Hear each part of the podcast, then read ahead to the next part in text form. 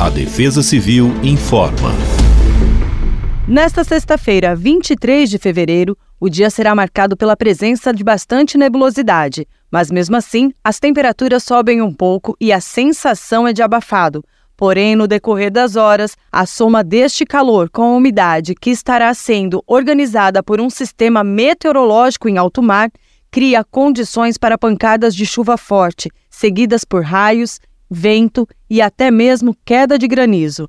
Na região metropolitana da capital, a mínima será de 21 graus e máxima de 29 graus. Já em Barretos, os termômetros variam entre 22 e 28 graus. Em períodos mais chuvosos, fique atento aos locais que possam acumular água parada. A melhor maneira de combater a dengue é eliminando criadouros do mosquito Aedes aegypti. Siga nossas redes sociais pelo arroba Defesa Civil SP e fique por dentro dos nossos alertas. Defesa Civil do Estado de São Paulo.